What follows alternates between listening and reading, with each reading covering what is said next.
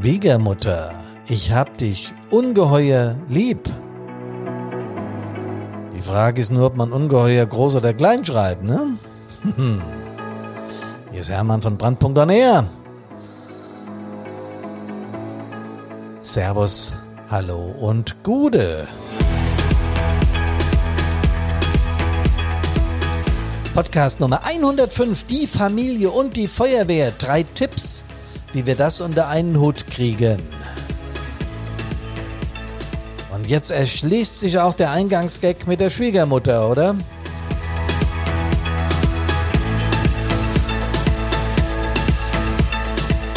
Schwiegermütter sind sowieso das beliebteste Gagziel innerhalb des familiären Kontextes. Da bin ich sicher.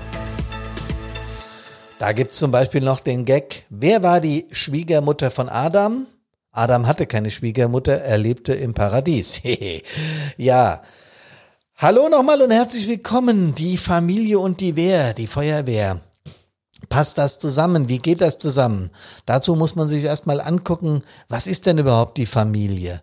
Man sagt es so leichtfertig dahin, es ist für jeden was anderes. Es gibt noch äh, den Joke aus meiner alten Zeit. Meine Eltern hatten einen uralten Fernseher. Ich weiß das noch ganz genau, weil ich die Fernbedienung war. Und das trifft's unglaublich. Ja, äh, junge Menschen heute können sich das nicht mehr vorstellen, aber es gab mal äh, TV-Geräte, wo man keine Fernbedienung oder Handy zum Steuern hatte, sondern wo man hinlaufen musste, musste umschalten. In der Regel war das samstags abends. Die Älteren werden sich erinnern wenn die Sportschau rum war und der Grimmi im zweiten begann, musste vom ersten auf das zweite Programm umgeschaltet werden und da wurde im Zweifel der Jüngste der Familie losgeschickt, um das Knöpfchen zu drücken, denn wie gesagt, es gab noch keine Fernbedienung. Tja, Kameradinnen und Kameraden, die Keimzelle unseres Daseins. Die Familie ist wie ein Baum. Die Äste wachsen in verschiedene Richtungen, aber die Wurzeln halten zusammen. Ich finde, das ist ein unglaublich schönes Gleichnis über die Familie. Was bedeutet Familie? Also woher kommt eigentlich der Name? Da gibt's mehrere Ableitungen. Das eine kommt aus dem Ostkich-Umbrischen, Familia und heißt Wohnen. Und das zweite Familia aus dem Lateinischen bedeutet Gesinde oder Gesamtheit der Dienerschaft. Trifft's auch ziemlich gut.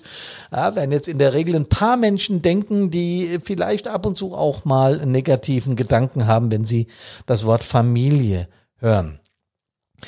Für den einen ist Familie äh, klassisch Vater, Mutter, Kind oder Kinder. Für den anderen ist es eine gleichgeschlechtliche Beziehung mit zwei adoptierten Kindern. Es gibt Großfamilien, die in einem Haus leben mit Eltern, Schwiegereltern, Großeltern, Enkel. Es gibt Regenbogenfamilien, nicht eheliche Lebensgemeinschaften. Ach, es gibt Dutzende von Formen, wie eine Familie aussehen kann. Wie gesagt, ist für jeden unterschiedlich. Ich habe es mal gegoogelt in Wiki. Eine, also da steht der Begriff folgendermaßen erklärt, Familie, eine soziologisch durch Partnerschaft, Heirat, Lebenspartnerschaft, Adoption oder Abstammung begründete Lebensgemeinschaft, meist aus Eltern oder Erziehungsberechtigten sowie Kinder bestehend, gelegentlich durch weitere, mitunter auch im selben Haushalt lebende Verwandte oder Lebensgefährte erweitert. Die Familie beruht im Wesentlichen auf Verwandtschaftsbeziehungen. So wird's also offiziell erklärt. Was es aber auch immer ist, es ist die Ort äh, oder die Sorte von Umgebung, die man sich nur zum Teil direkt aussucht, ja. Deine Eltern kannst du dir nicht aussuchen, deine Schwiegereltern später auch nicht, solltest du heiraten oder in der Beziehung sein. Äh, auch auf Großeltern hast du keinen Einfluss. Äh, natürlich hat man Einfluss auf seine Partnerschaft und das ist ein, äh, ein Ding, das man selbst eindeutig auswählen kann oder auch beenden kann. Wer mal eine Scheidung hinter sich hat, weiß auch, wie Familie reagieren kann. Da renne ich hier wahrscheinlich ein paar offene Türen ein. Ähm, also Familie kann man sich nicht aussuchen, Freunde schon. Wie gesagt, bis auf die Partnerschaft ist Familie gesetzt. Ja, es ist alles in allem eine eng verzahnte Gemeinschaft. Äh, früher war das noch ganz anders, also zu, zu unserer Ur-Ur-Ur-Ahnenzeiten. Da war Familie noch viel existenzieller. Die haben zusammen an irgendeinem Feuer gelebt und äh, waren voneinander abhängig. Äh, das heißt, wenn der, wenn der Mann in der Regel nicht losgezogen ist oder die Männer haben in der Gruppe gejagt und Essen beigebracht, dann wurde es eng. Aber auch die Frauen hatten damals am Feuer äh, die wichtige Aufgabe des, des Rundumblickes. Und, ah ja, könnte man jetzt soziologisch äh, eine Abhandlung drüber halten, das will ich aber gar nicht. Familie ist deshalb immer noch existenziell, weil man es so fühlt.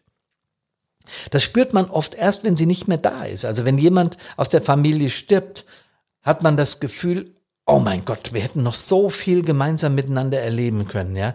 Wenn man so einen Verlust erlebt, dann ist das erst richtig spürbar. Ähm, bei allen gegensätzlichen Auffassungen, die man innerhalb der Familie hat, da gibt's äh, natürlich gibt's Streitereien, natürlich gibt's unterschiedliche Ansichten und äh, Sport, ja, Sport ist so ein Thema in den Familien, unterschiedliche Fußballvereine oder Handball oder was weiß ich, welche Vereine, meistens ist es der Fußball, geliebt werden, dann führt das oft zu Streit, das ist aber dann nichts Existenzielles, das ist mehr witzig gemeint. Aber trotzdem, innerhalb dieses Verbundes gibt es Streitereien und gegensätzliche Auffassungen und das ist auch völlig in Ordnung, solange das konstruktiv ausgetragen wird, ja. Familie ist aber trotzdem nach wie vor in unserer Gesellschaft absolut wichtig und äh, gut, dass es sie gibt, denn äh, Familie ist für dich auch auf ganz unkonventionelle Art einfach ein Gefühl der Zugehörigkeit, ja. Wenn man an seine Familie denkt, hat man trotz aller unterschiedlicher Auffassungen so das Gefühl, wir halten zusammen.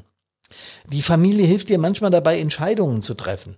Ja, äh, wenn es um den Job geht, wohin wechsle ich, wo, wo geht unser Kind hin zur Ausbildung, dann ist es eine Entscheidung, die familiär besprochen werden kann und die familiär entschieden wird auch. Ja, oder zumindest kriegst du die Unterstützung deiner Familie und äh, außerdem tröstet und beschützt sie dich äh, zumindest wenn du noch ein kleines Kind bist, da ist Familie, für, für Kinder ist Familie dann tatsächlich immer noch existenziell, denn du bist abhängig von ihr.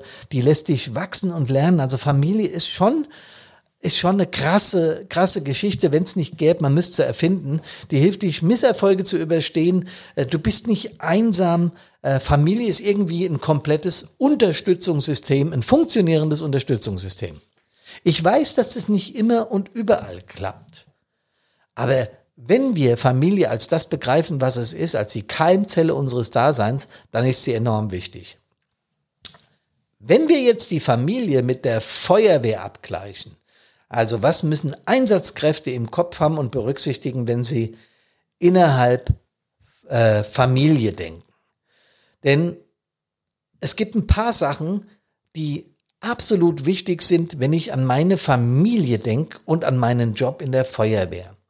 Die immer wieder als erstes auftauchende Frage ist, was kann ich zu Hause erzählen und was nicht?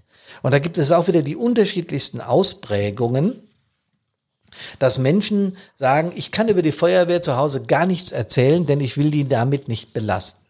Und es gibt Kameradinnen oder Kameraden, die sagen, ich kann alles zu Hause besprechen. Äh, das ist ja das Tolle an der Familie. Die Wahrheit liegt natürlich in der Mitte. Wenn ich ein Kind zu Hause habe, muss ich meine Feuerwehrtätigkeit auch kindgerecht verpacken. Da ich selbst zwei Kinder habe, habe ich das früher immer versucht.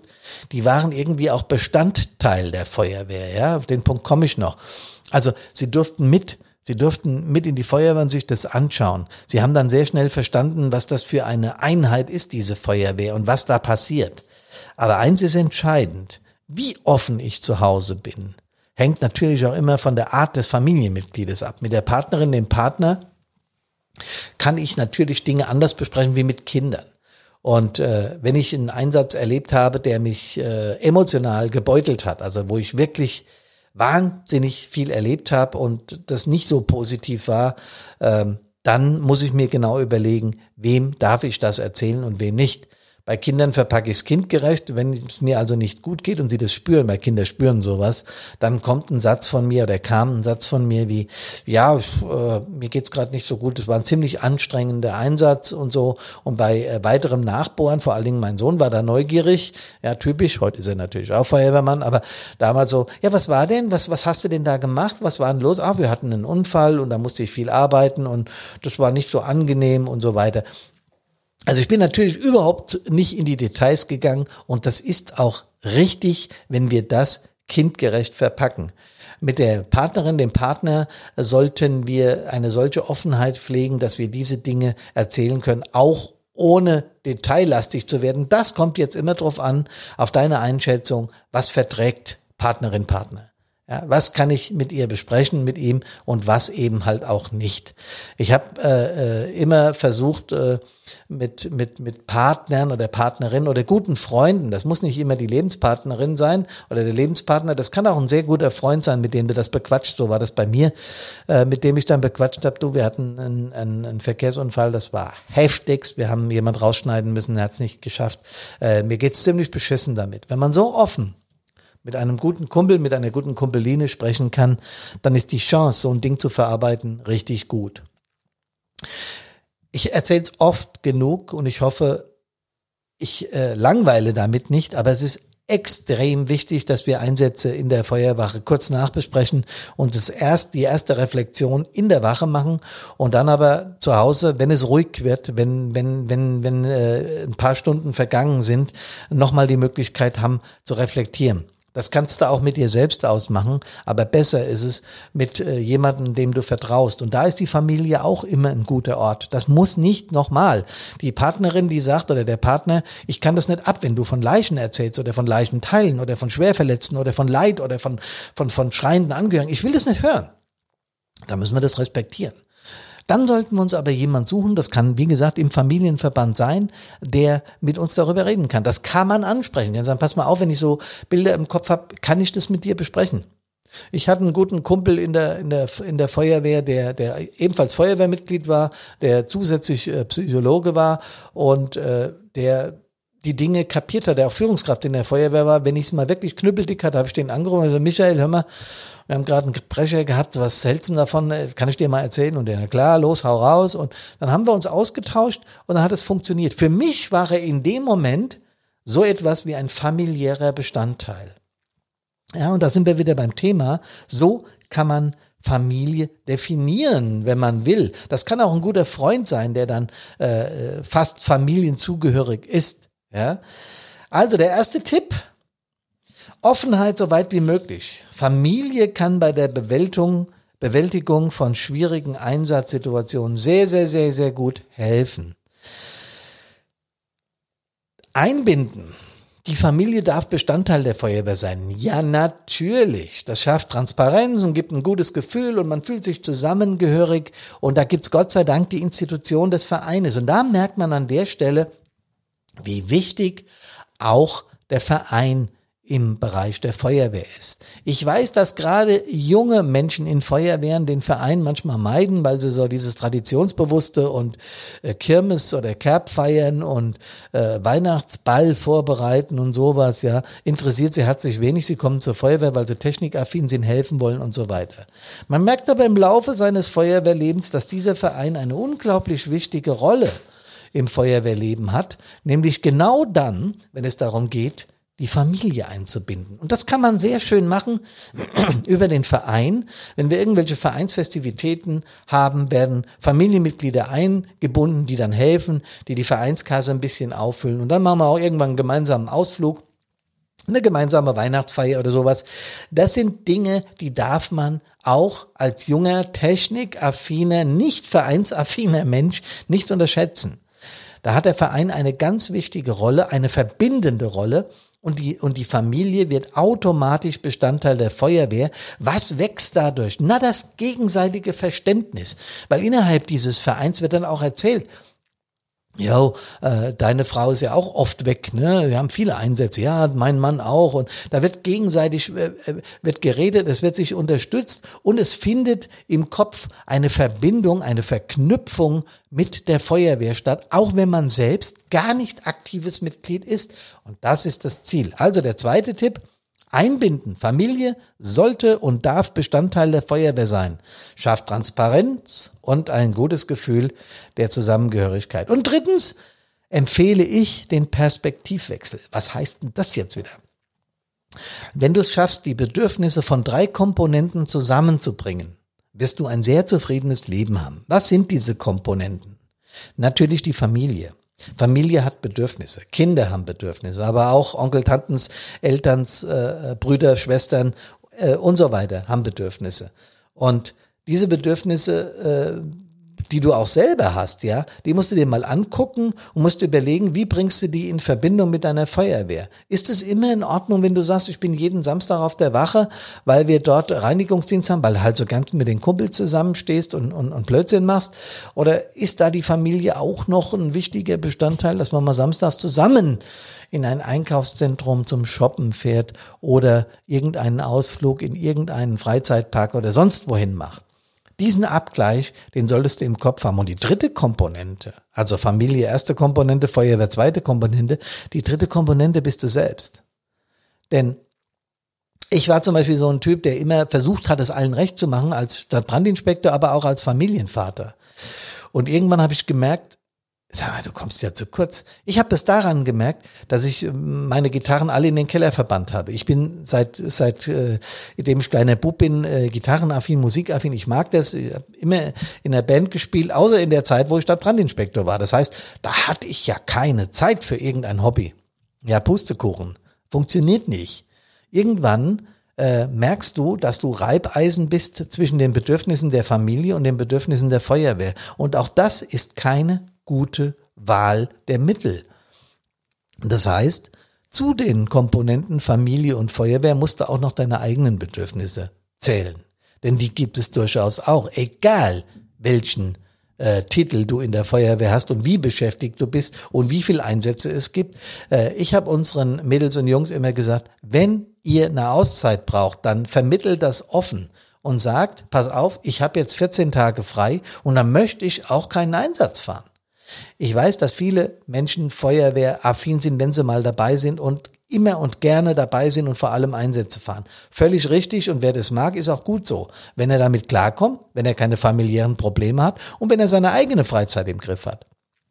Dieser Gleichklang, dieses Zufriedensein, diese innere Zufriedenheit ist ganz wichtig, wenn wir über das Thema Familie und Feuerwehr reden. Also, immer auch danach gucken, dass dieser Gleichklang gegeben bleibt. Die Familie, die Keimzelle unseres Daseins, so habe ich gestartet. Dieses Gleichnis mit dem Baum, die Äste wachsen in verschiedene Richtungen, aber die Wurzeln halten zusammen. Das trifft es, glaube ich, auf den Punkt. Familie ist das Wichtigste, was wir haben und deswegen hegen und pflegen wir sie, ohne uns und unsere Feuerwehr dabei zu vergessen. Und so wünsche ich, dass ihr immer gesund zu euren Familien zurückkehrt aus allen Einsätzen und Übungen, die ihr so macht. Servus, Hallo und Gude.